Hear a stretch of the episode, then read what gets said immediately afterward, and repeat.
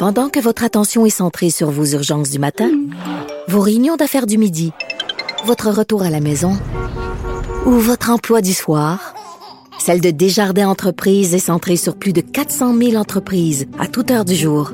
Grâce à notre connaissance des secteurs d'activité et à notre accompagnement spécialisé, nous aidons les entrepreneurs à relever chaque défi pour qu'ils puissent rester centrés sur ce qui compte, le développement de leur entreprise.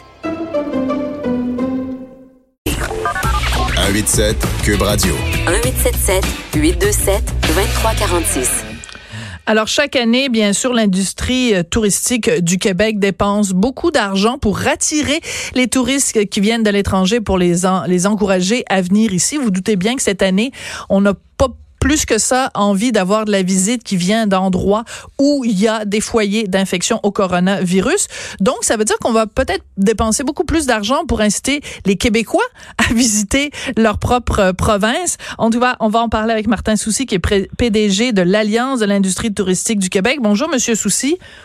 Bonjour. Quels sont les pays euh, où il y a en ce moment des foyers du coronavirus euh, où on va y aller, euh, on va mettre la pédale pour pas trop les inciter à venir nous rendre visite?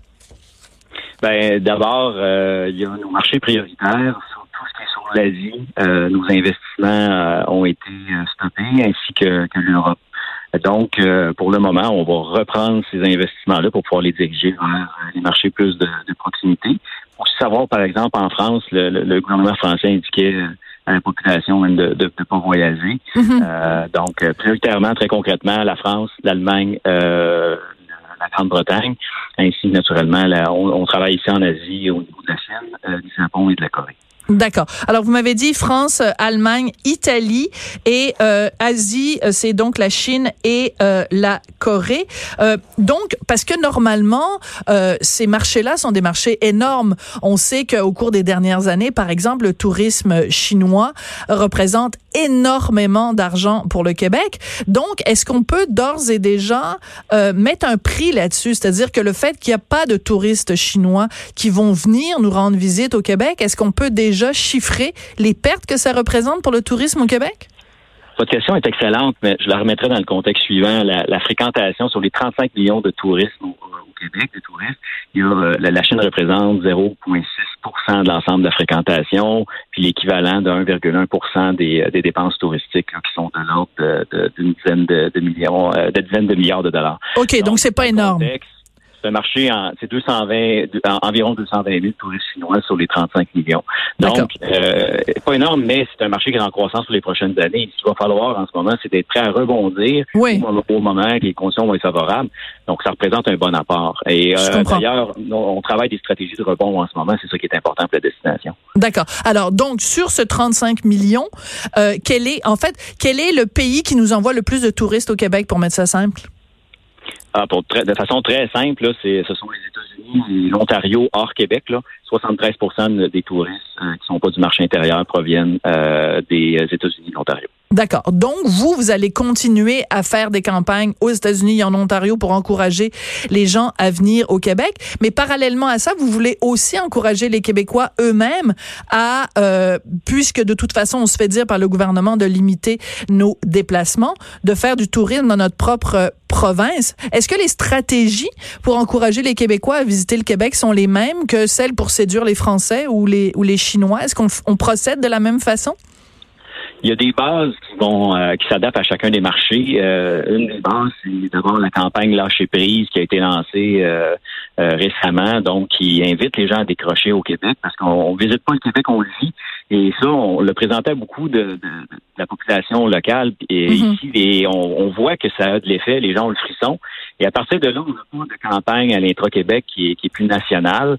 les dernières datent de 2014. Puis une des qu'on est en analyse avec le ministère du Tourisme également et l'ensemble des partenaires, ben, c'est de créer cette campagne là à laquelle chacune des régions qui vont vouloir euh, présenter les, euh, les, caractéristiques de chaque région, ben, c'est de réouvrir les yeux des Québécois, dans le fond, en les rassurant qu'on est une destination sécuritaire et qui, comme je le disais, les, les, les Québécois ont vu beaucoup euh, de pays maintenant et peut-être pas autant de régions. Donc, mm-hmm. quelle bonne occasion de, de, faire redécouvrir le Québec, dans le fond. D'accord. Mais vous dites euh, que c'est important de dire aux Québécois que le Québec est une destination sécuritaire.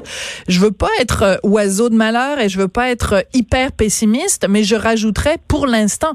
C'est-à-dire que quand on écoute les autorités, elles nous disent, bon, il y a des foyers de coronavirus à l'étranger, en Italie, en Chine, en Iran et tout ça, mais au fur et à mesure, il va y avoir de la transmission locale. Donc, il va y avoir un moment donné où peut-être, d'ici l'été, peut-être que le gouvernement va dire, écoutez, pas de rassemblement de plus de 1000 personnes. Donc ça, ça va être dur pour les festivals au Québec.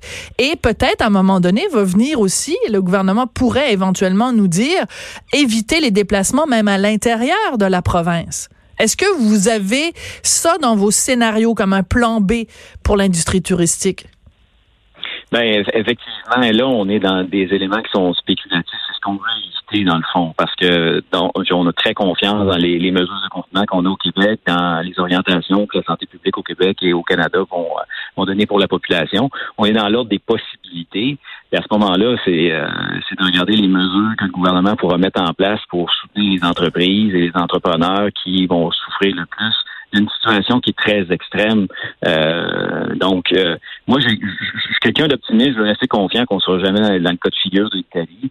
Et euh, justement, parce qu'on va être préventif au Québec, les cas sont, sont peu nombreux en ce moment. Et à cet égard-là, si dans l'éventualité où ça arrive, ben c'est c'est l'ensemble de l'économie du Québec qui, qui, serait touché par ça. Mais je reste confiant dans le fait qu'on ne tombe pas dans ce cas de figure-là, que la situation puisse se calmer. D'accord, je comprends. Moi aussi, j'aimerais ça être euh, être confiante et euh, et pas faire de scénario catastrophe. Mais la meilleure façon de se préparer, c'est mieux vaut prévenir euh, que guérir. Parce que je suis sûre que il y a un mois et demi en Italie, les gens se disaient pas un jour c'est le pays au complet qui va être en, en, confinement. Vous comprenez ce que je veux dire Donc, pour l'instant, vous sentez quand vous parlez aux gens qui sont membres de de, de l'alliance donc de de l'industrie touristique, est-ce que l'industrie, est-ce que les gens de l'industrie sont inquiets ou ils se disent ben on va arriver avec les, les touristes québécois à équilibrer, à compenser pour les manques à gagner des, des touristes qui viennent de l'extérieur? Ben, écoutez, je, pense que la circulation d'informations en ce moment, 2020, euh, en matière à, inquiéter la, la, la population Que nos entrepreneurs touristiques. Euh, c'est certain que nous, dans le fond, les, plans de contingence qu'on met en place, on pense qu'on va pouvoir compenser, limiter les impacts, toutes choses étant mhm. égales par ailleurs.